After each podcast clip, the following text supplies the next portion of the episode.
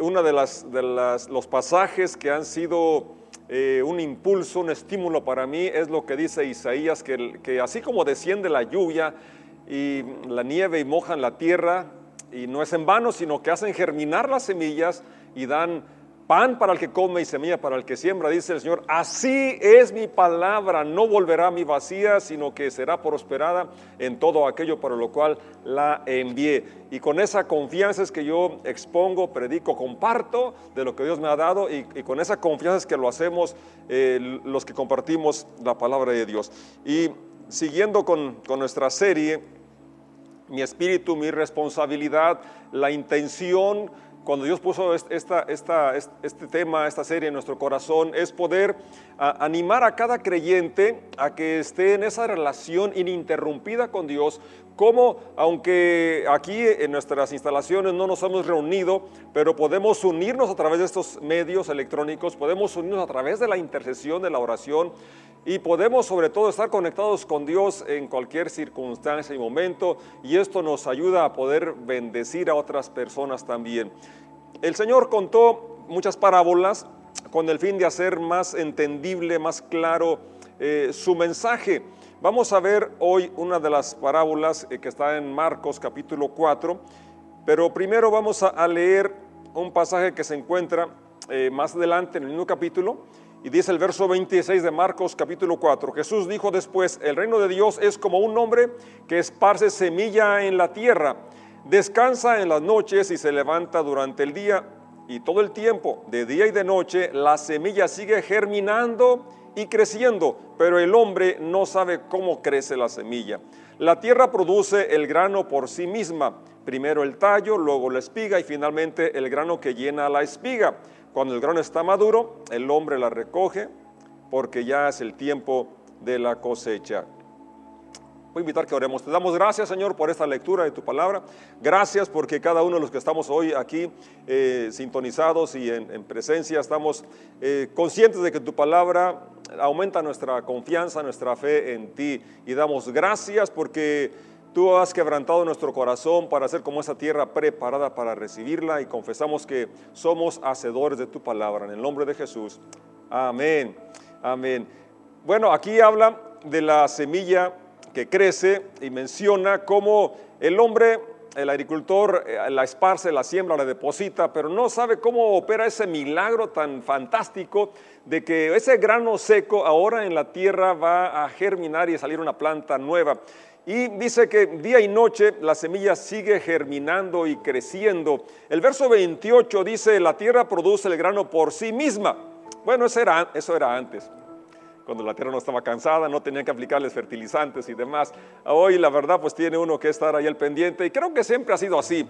Aquí lo que está el Señor diciéndonos es este principio de cómo lo espiritual no es el esfuerzo humano lo que lo lleva adelante, sino que eh, Dios ha puesto a nosotros, los seres humanos, una capacidad de reproducirnos, una capacidad de, avanzar. Y esto se aplica también a la iglesia, porque la iglesia es un ser vivo, la iglesia es el cuerpo de Cristo, donde cada miembro tenemos algo que aportar, algo que realizar, y no tenemos que empujarla, simplemente que sea un cuerpo saludable. Y si es un cuerpo saludable, un cuerpo saludable crece y se reproduce. Esto se aplica en la forma individual y en forma también como, como iglesia. Entonces, este, este, este pasaje eh, nos, nos, invita a observar, a detenernos y obtener principios que la naturaleza, el, reino natural, eh, ahí están los principios que se aplican también al reino espiritual. Por ejemplo, Mateo 6, 28 dice, considerad los lirios del campo, cómo crecen. La palabra considerad la palabra ahí nos, ah, nos, llama la atención, está en un modo imperativo, nos ordena, nos manda a prestar atención a los principios del reino natural, el reino animal, eh, las plantas en este caso. Como hay principios que nos ayudan a entender más claramente los principios espirituales. Y la palabra ahí es cómo crecen. Hay un mecanismo de crecimiento, de desarrollo que Dios depositó en las plantas, en los animales, obviamente eh, en, el ser humano y que también se aplica al reino de los cielos. Y para que lo entendamos nos llama a observar. a mirar con atención esta capacidad que está en cada especie de reproducirse, de multiplicarse. En Génesis capítulo 1, verso 28, Dios bendice a los seres humanos y dice, y los bendijo Dios y les dice, les dijo, fructificad y multiplicaos, llenad la tierra y sojuzgadla, señoread en los peces del mar, en las aves de los cielos y en todas las bestias que se mueven sobre la tierra. El ser humano tiene eh, por eso siempre ese anhelo de perfeccionar las cosas que ha hecho, de prosperar, de avanzar. Eh, es algo de lo cual Dios nos dotó nos ordenó fructificad, multiplicaos. O sea, el hecho de que tú quieras prosperar, el hecho de que quieras trascender, que quieras tener hijos, e, es algo natural puesto en el ser humano desde la creación. Es un anhelo que, está en nosotros y no solamente está el anhelo, está la capacidad de realizarlo. Entonces, qué, importante que esto se aplica también al, al aspecto espiritual. En Génesis 3.15 nos habla también cómo cuando el Señor planta el huerto del Edén, ahí pone al hombre para que haga dos cosas, lo labre y lo cuide. Entonces es un principio desde el, desde el origen, la tierra, ¿verdad? Que es el hogar del hombre, Dios espera que la cuidemos, que la cultivemos, no que la destruyamos. Dios nos ayude para ser responsables, ¿verdad? Con, lo que hacemos, cómo eh, manejamos eh, todos los, asuntos que pueden traer contaminación a nuestro planeta. Bien, vamos al capítulo 4 eh, de Marcos, verso 13 en delante, donde está la parábola del sembrador. Empieza contando que sale el sembrador y parte de, la semilla cae en el camino, otra en espinos, otra en, pedregales otra en buena tierra. Aquí realmente eh, en aquellos momentos, y supongo que hablaba de la siembra del trigo, porque es lo que se siembra el boleo. en la antigüedad traía un costal y entonces eh, sacaba puños con, una mano y lo esparcía. Al aventarlo, pues parte caía en el camino. Eh, la verdad, a hoy pues es otro el sistema de siembra, ya tenemos los mecanismos, las maquinarias que con precisión la, van depositando a, la distancia de entre grano y grano y profundidad requerida para que sea más óptima la germinación y la cosecha. Pero, para pero los principios son los mismos y como ya miramos en la lectura previa es que Dios hace que germine sin que el hombre entienda cómo sucede eso y la tierra produce. Entonces, dos factores importantísimos en la, en la cosecha, ¿verdad? Es eh, el milagro de la germinación la planta nueva como crece y produce y la tierra que tiene los nutrientes. La iglesia también tenemos lo fundamental, lo básico, que es la presencia de Dios, su palabra que es la que produce en nosotros la vida nueva y también así el querer como el hacer. El fruto, ¿verdad? No es algo que podemos producir nosotros, pero entonces, ¿cuál es nuestra parte? Bueno, ya la miramos cuando Dios puso al hombre en el jardín es para que lo cuidara, para que lo labrara. Dos cosas, cuidar y labrar. Entonces sí hay una parte activa en nosotros. La tierra produce de sí mismo porque allí tiene los nutrientes, pero hay una parte que le toca al agricultor, hay una parte que nos toca a nosotros en nuestro espíritu, hay una parte que nos toca a nosotros al ser miembros de una congregación, de una iglesia local. Y luego, eh, cuando él cuenta esta parábola, ya que estaban en casa, le, preguntan los que estaban cerca de él qué significaba aquella parábola. Dios, el Señor eh, contesta con decir que a nosotros se nos concede el conocer los misterios del reino. Entonces, aunque nos llama a observar, eh, hace falta algo más que la observación y es que Dios traiga entendimiento, traiga revelación de esos principios para que luego nosotros los apliquemos. Y, entonces empieza a explicar eh, lo que significa cada, cada parte eh, eh, o, los cuatro lugares donde esta semilla cae. El verso 13 dice, ¿no entienden esta parábola? ¿Cómo pues entenderán todas las demás? Fíjate, aquí está algo bien interesante. Necesitamos entender esta parábola como que esta es la llave, la clave para entender las demás. Entonces, que, ojalá que, que, podamos hoy tener una comprensión más clara de esta parábola, si ya la tenías, ¿verdad? y, o recordarla esto nos ayuda para que nuestra fe sea fortalecida. Y luego dice el verso 14, el que siembra la semilla representa al que anuncia el mensaje. Cada vez que tú anuncias el mensaje, que predicas el evangelio, que compartes eh, las buenas noticias, entonces tú eres ese que va sembrando.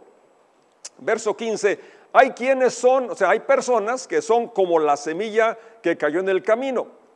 Oyen el mensaje, pero después de oírlo, viene Satanás y les quita el mensaje sembrado en su corazón. Otra versión dice, eh, viene Satanás y hace que olviden todo lo que oyeron. Por eso Jesucristo, además de que con las parábolas hacía más clara la comprensión, también lograba que se fijara más la idea. Dios nos ayude a todos los comunicadores a, poder usar ilustraciones que traigan también eh, ese efecto, que clarifique eh, el mensaje, pero también que, haga posible que se retenga más aquello que se está compartiendo, porque lo que el enemigo va a hacer en primer término es hacer que se olvide aquello que se escucha.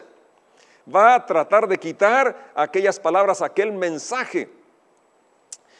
Ahora, en, la, eh, práctica de la agricultura, soy agricultor, eh, realmente uno, procura que no caiga en el camino, porque pues eh, la semilla es cara de por sí y en el camino pues, sabemos que ahí no, no, va incluso llegar a germinar el tránsito de, las personas o, los vehículos, pues van a, aplastar aquella plantita. Entonces, realmente, pero aquí el Señor está diciendo como si, aunque va la semilla con ese potencial de, multiplicación, es una semilla seleccionada, una semilla muy buena, pero si no está depositada en el lugar correcto, entonces no va a traer fruto. Y aquí es que eh, uno no, va a sembrar en el camino, pero ¿qué es lo que representa los del camino? Son los que se les quita, se les olvida aquella, aquella palabra, aquello que se les compartió. Y dice, el, versículo 16, otros son como la semilla eh, entre las piedras. Aquí está el otra área donde cae la semilla, oyen el mensaje, lo reciben con gozo, pero 17, pero como no tienen suficiente raíz, y esa es una de las palabras claves en esta enseñanza, no tienen suficiente raíz, ¿ya? Germinó, tiene poca tierra, poca profundidad, quizás hasta la ideal para que germine, porque no debe ser muy profunda donde se deposita la semilla, es de acuerdo al tamaño de la semilla. Y si hay piedra, bueno, pues también eh, le ayuda porque el calor de la piedra eh, le ayuda a que germine más rápido, pero se encuentra con una, un, problema muy grande, como hay roca y piedra, no tiene dónde clavar, dónde ahondar, y la raíz es determinante para cualquier planta, así también para nuestra vida espiritual. La raíz es fundamental para poder, sobre todo, nutrirse, tener los nutrientes, pero tener anclaje, soportar el viento, soportar el peso de la planta y soportar el fruto. Entonces la raíz es fundamental. Y pero como hay roca, entonces no tiene dónde clavar. Y dice el 17, por eso, cuando por causa del mensaje sufren pruebas o persecución, pierden la fe. Y fíjate qué, qué tremendo, aquí este punto tan interesante, pruebas, pruebas, todos pasamos pruebas. Todos vamos a pasar diferentes pruebas de diversa intensidad, pero todos somos probados. Y si no tenemos raíces, entonces aquí dice, pierden la fe. ¿Qué, cosa no tan relacionada? El mensaje va a que nuestra fe se incremente. Pero Satanás por eso lo primero que hace es quitarnos, olvidar el mensaje para que entonces no haya raíz y si no hay raíz no, no tienes manera de soportar las pruebas, de soportar el viento, de soportar el peso del fruto y lo peor, se pierde la fe. Y qué triste, ¿verdad? Cuando ya no hay fe, sin fe es imposible agradar a Dios. Y otra versión, en el verso 17 lo dice así, pero como no lo entienden muy bien, la alegría le dura muy poco, como no lo entienden muy bien. Por eso necesitamos leer y orar que Dios nos revele aquellos que estamos leyendo y prestar atención para poder así eh, que nuestro entendimiento ¿verdad? se vaya expandiendo y que el Señor abra nuestro entendimiento a la par que vamos considerando la lectura. El verso 18 ahora pasa al, al otro eh, a otra parte, de esa semilla cayó en otra parte, eh, es decir, dice el verso 18, otros, otros son, fíjate cómo las personas, eh, según como reciben la palabra, son estos tipos de terreno, ya sea el camino, ya sea el, entre piedras y ahora entre espinos. Otros son como la semilla sembrada entre espinos. Cuando leemos la palabra espino nos imaginamos, no sé, un arbusto con espinas, aquí sería un huizache, un mezquite, eh, quizás una mancamula, un cadillo, eh, no sé, la maleza que tiene espinas, pero no necesariamente son espinos los que van a impedir que la planta crezca y produzca. Como agricultor, ¿verdad? Generalmente no tenemos espinos entre la, entre, entre, la siembra, entre los cultivos. Ah, otro tipo de maleza, cualquier zacate que parece inofensivo. Hay un lampote, eh, eh, en, Michoacán le conocen como andán, una planta que parece tersa, bonita. Eh, hay un enredador, una que tiene guía, que es inofensivo, tiene hasta una flor muy bonita, una, una campanita azul. parece inofensivo, pero si lo dejas, es cualquiera de esas malezas, ahoga la planta, le quita los nutrientes, le quita el espacio y es capaz hasta de, tirar al suelo eh, el cultivo, en este caso el maíz. Entonces, son como las semillas sembradas entre espinos, entre cualquier maleza. Oye el mensaje, verso 19, pero los negocios de la vida presente les preocupan demasiado. El amor por la riqueza los engaña y quisieran poseer todas las cosas. Todo esto entra en ellos y ahoga el mensaje, ahoga la planta, ahoga el cultivo y no lo dejan dar fruto. Otra versión dice en este verso 19, pero no dejan que el mensaje cambie sus vidas. Es una tierra fértil, no es la tierra del, endurecida del camino, no hay piedras, es una tierra que tiene el potencial, tiene migajón, tiene profundidad, está floja, está, lista, pero hay maleza. Y esto no, no cambia su vida, impide que haya un cambio de vida. Esta versión es muy precisa porque el mensaje tiene la finalidad no solo de traer conocimiento, sino de traer un cambio a nuestro estilo de vida. Y esto es lo que espera Dios. Es, es la razón por la que trae el Evangelio. Eh, darnos esperanza, darnos fe, sí, pero también un cambio en nuestro estilo de vida, un cambio que va a traer realización a la persona y va a ser ayuda, va a ser bendición a los que le rodean, va a glorificar a Dios. Solo piensan en cosas que necesitan, en cómo ganar dinero y cómo disfrutar de esta vida. Luego pasa a la, a la otra especie de tierra, pero hay otros que oyen el mensaje y lo aceptan y dan una buena cosecha, como la semilla sembrada en buena tierra. De estos algunos rinden 30, otros 70, otros 100 por uno. en la versión Reina Valera, este, este versículo son los que oyen y entienden la palabra. O sea, aquel aquel, aquel que es buena tierra es porque escucha, pero además entiende la palabra.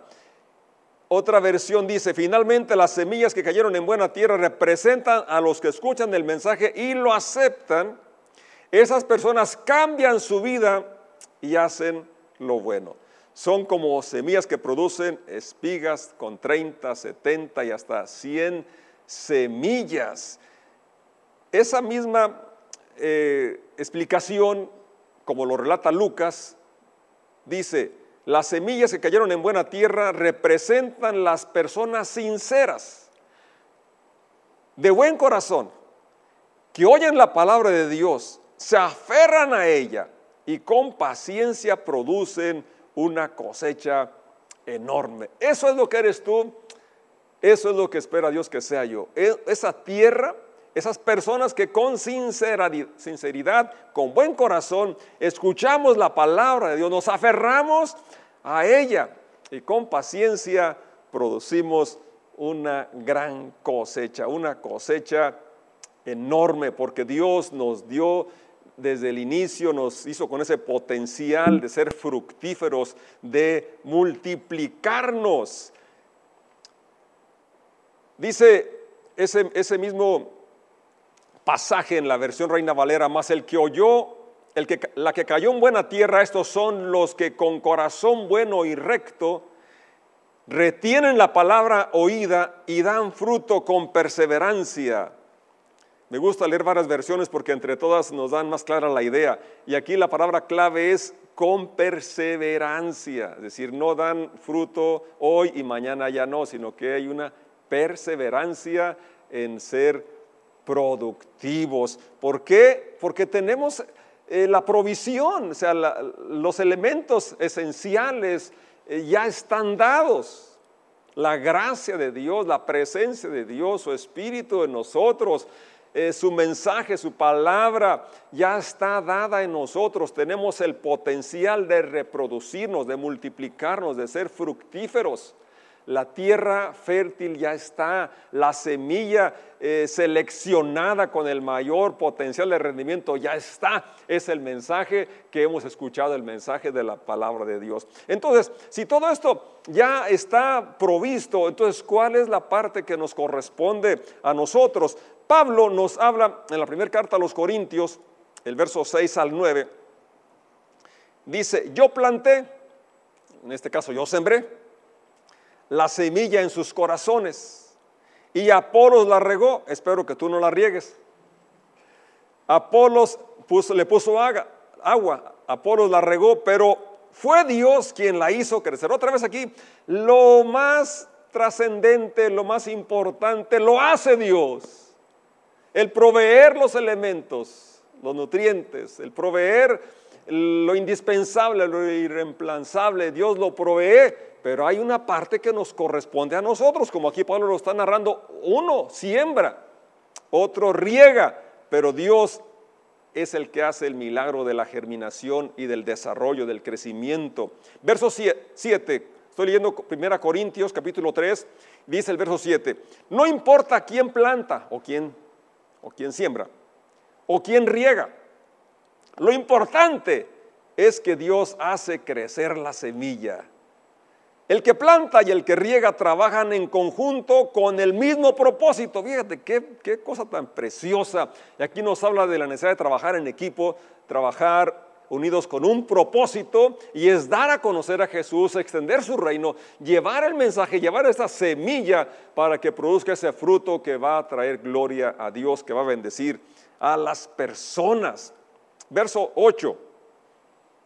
Y cada uno será recompensado por su propio arduo trabajo. Y aquí es una parte que quisiera subrayar, por su propio arduo trabajo. Hay una recompensa a la cual Dios nos va a dar a cada uno, pero algo que ignoramos es que hoy es tiempo de trabajar arduamente, arduamente. Quiero felicitar al Arque Gabriel y a José David, que en ese tiempo de, la pandemia, que no hemos hecho las reuniones presenciales, ellos han trabajado más que, que antes y también quiero dar gracias a los que han estado puntualmente dando sus diezmos y ofrendas porque es lo que hace posible que continuemos. Pero entonces aquí el punto es este, se requiere trabajar arduamente, aunque lo imposible, lo más grande, lo más glorioso lo hace Dios, hay una parte que nos toca hacer a nosotros aquí y hoy, y es trabajar arduamente. Y aquí este versículo dice que Dios va a dar una recompensa. Y lo que más me emociona a mí es que trabajamos en equipo, en conjunto con Dios. Dios nos ha llamado. Dice el verso siguiente, verso 9. Pues ambos, el que siembra y el que riega. Y aquí podemos ampliar más. Hay otros eh, trabajos que se tienen que realizar, no solamente sembrar, sembrar y regar. Hay que cuidar el cultivo por un tiempo muy prolongado, desde antes de sembrar hasta que llega la cosecha. Y aquí podríamos decir, no solamente es, el asunto de, compartir, de, dirigir, de cantar, hay muchas eh, actividades que podemos hacer, muchos eh, trabajos que podemos realizar en la iglesia y de esta manera extender el reino de Dios, porque es la finalidad, hacer discípulos, dar a conocer a Jesucristo. Entonces, cada uno según el don que ha recibido, espera el Señor que lo, ah, que lo utilicemos para así poder avanzar el reino de Dios. Pues ambos, o cada uno, todos, en este caso podrías decir yo, te invito a que digas yo, somos trabajadores de Dios. ¿Puedes repetirlo conmigo? Pues ambos, es decir, cada uno, yo, somos trabajadores de Dios. Y ustedes son el campo de cultivo de Dios, son el edificio de Dios. Qué precioso. Y este mismo pasaje quiero leértelo en la traducción Nueva Biblia, Nueva Biblia al día. No, Nueva, Nueva Biblia viva. Mi tarea fue sembrar la semilla. La de Apolos fue regarla. Pero Dios fue el que permitió que germinara. Aquí el que vale no es el que plantó ni el que regó, sino Dios que hizo que germinara la semilla. El que siembra y el que riega tienen la misma categoría, si bien es cierto que cada uno recibirá recompensa según la hora que la labor realizada, no somos más que colaboradores de Dios. Este, este, este, este, este verso 9 me encanta. No somos más que colaboradores. Yo diría nada menos. Nada menos, eh, realmente qué glorioso que tú y yo seamos colaboradores. Eso que parece que tú puedes minimizar, que, que crees que no cuenta mucho, sí cuenta, estamos colaborando con Dios en el desarrollo de su iglesia, en el desarrollo, la extensión de su reino, el dar, darlo a conocer, el llevar a otros esperanza. Pedro, en su primer carta, capítulo 4, verso 10, nos dice en la NTV, Dios de su gran variedad de dones espirituales, les ha dado un don a cada uno de ustedes. Úsenlos bien para servirse los unos a los otros. Como ya señalé, no solamente es sembrar y regar, hay otras actividades que hay que ah, realizar en un proceso de un cultivo, y cada uno tenemos una parte y aquí lo que el apóstol dice, tienes un don, tienes una habilidad, tienes una capacidad, Dios te lo dio. De la diversidad que tienes, Dios te dio a ti algunos, entonces lo que falta es que los usemos, úsalos para, para bien, úsalos bien para servir, servirse los unos a los otros. Entonces vamos a cerrar, trato de cerrar con un resumen. Dios nos puso, como puso a Adán y a Eva en el jardín, para cultivar, para guardar, para cuidar. Dios nos ha colocado en una familia, en una iglesia local, con esa misma finalidad, para cuidar, para cultivar. Nuestra parte, nuestra tarea es hacer, de este lugar un lugar hermoso, un lugar productivo, un lugar atractivo, un lugar donde la gente quiera estar. Tenemos algo que hacer, tenemos que cuidar.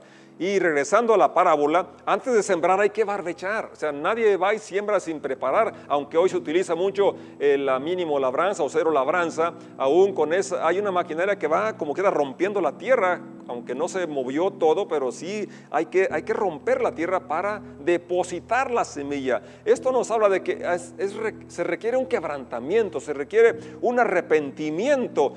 Es quizás la labor más difícil en la, en la agricultura, es la preparación para poder depositar la semilla. Y creo que por eso el Señor Jesús cuando empezó a predicar, predicó el arrepentimiento. Juan Bautista también empezó predicando el arrepentimiento y los apóstoles también predicaron arrepentimiento y nuestro mensaje también va encaminado a guiar a las personas a arrepentirse por vivir la vida fuera de la voluntad del Señor. Eso trae eh, que la tierra esté preparada para que entonces no sea como la endurecida del camino, no sea como la que tiene la piedra abajo, no, no sea como la que está llena de maleza, sino aquella tierra quebrantada, preparada para recibir la palabra, la mejor semilla. Una vez que está preparada la tierra, sigue la siembra y eh, como ya dije, puede ser al voleo, se la, la, avientan, pero siempre, aunque, aunque sea con ese sistema, uno procura que no caiga en el camino, es decir, procura que sea entendido el mensaje, que llegue al corazón, que se retenga para que haga ese efecto. Y es un acto de fe, sembrar es un acto de fe, es un desprendimiento, es una inversión. La semilla es costosa. ¿Y cuánto más el mensaje que tú y yo hoy tenemos la dicha de compartir el mensaje del Evangelio, la buena nueva de salvación. Es lo más valioso, es lo más costoso, pero ya se nos ha provisto la presencia de Jesús y su palabra nos es dada para que la compartamos. Ya tenemos el elemento fundamental y esencial, el mensaje de la palabra de Dios. Luego sigue el riego, aunque quiero decir aquí, regresarme un poquito en el tiempo de la siembra, uno tiene que ya colocar insecticidas ahí para prevenir de que eh, no, no afecte la raíz ahora que nazca la planta, porque desde que se pone la semilla ya puede estar la plaga ahí que va a ruñir, a, morder, a comerse la raíz. Entonces tiene que ponerse ahí también un preventivo, un, insecticida para matar esas plagas. y regar también tiene su arte, no es nada más de aventar el agua, hay que tener la cantidad necesaria en el tiempo óptimo para que la planta pueda crecer muy bien. Y Pablo menciona si siembras o riegas, acuérdate que eres parte de un equipo, trabajas con un equipo y con un propósito. Esto es dar a conocer a Jesús, extender su reino, el reino de los cielos, el reino de Dios. Y recuerda, cada uno seremos recompensados por su propio arduo trabajo. Y lo más interesante, somos colaboradores de Dios. Él nos llamó, Él nos contrató y Él nos dotó de dones, de habilidades para hacer estas tareas. Qué privilegio. Yo me siento de verdad privilegiado de que Dios me haya llamado y me siento afortunado de contar con ustedes y formar parte de este gran equipo de Casa de Oración CDO San Francisco para extender el reino de los cielos. Que de este rincón de San Pancho llegue a otros lugares para que se conozcan que Jesús vive, que Él reina que Él quiere bendecir nuestras vidas. La parte con la que quiero cerrar, y es que creo que es la más interesante en, la, en esta parábola, es el control de las plagas, control de la maleza. Aunque la tierra produce por sí, es decir, tiene los nutrientes, tiene la capacidad, eh, cuidar de, de, esa planta, de esa semilla que se deposita, es un trabajo constante, continuo, ¿verdad? Porque de otra manera los espinos van a ahogar. Ya dije, no tienen que ser eh, espinos, sino cualquier planta, cualquier maleza que esté allí, que le quiere robar eh, los nutrientes, le quiere robar el espacio, le quiere robar la luz del sol. Todo eso tiene que ser erradicado si queremos que esa planta crezca, que esa planta produzca. Así es tu espíritu, así es tu iglesia, así es nuestra familia. Necesitamos cuidar como el jardín tiene que ser cuidado, tiene que ser cultivado. Nuestra parte es cuidar las plagas que pudieran afectar esta planta, darle su tratamiento para que desarrolle y dé el fruto esperado. Cuidar que no se dañe la raíz, cuidar que no se, dañe la vegetación, la planta en su desarrollo. Vamos a, leer un, un pasaje más que está en Colosenses capítulo 2 versos 6 y 7. Por tanto, de la manera que habéis recibido al Señor Jesucristo, andad en Él, arraigados y sobreedificados en Él, confirmados en la fe, así como habéis sido enseñados, abundando en acciones de gracias. Esto va a ser posible que tengamos raíces profundas, arraigados. Con la raíz profunda, entonces soportamos el viento, soportamos el peso de la planta, soportamos el peso del fruto y podemos dar el fruto que Dios espera. Raíz profunda tiene donde absorber humedad y nutrientes.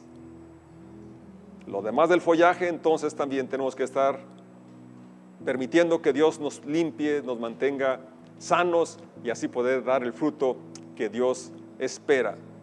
Que podamos cultivar y liberar todo el potencial que tenemos como personas, como individuos, como iglesia, como familia, como equipo como el cuerpo de Cristo que somos, y así extender el reino de Dios, el reino de los cielos, siendo sus miembros y continuar su obra, llevar esperanza. Si algo le falta al mundo, necesita hoy es esperanza, fe, sanidad, prosperidad, bienestar, amor, paz. Todo esto se encuentra en Jesús. Vamos a darlo a conocer. Mi espíritu, mi responsabilidad. Tú y yo podemos hacer la parte que nos toca, que realmente no es mucho comparándolo con lo que Dios hace. Él hace lo más glorioso. Hace que germine, hace que florezcas, hace que des fruto.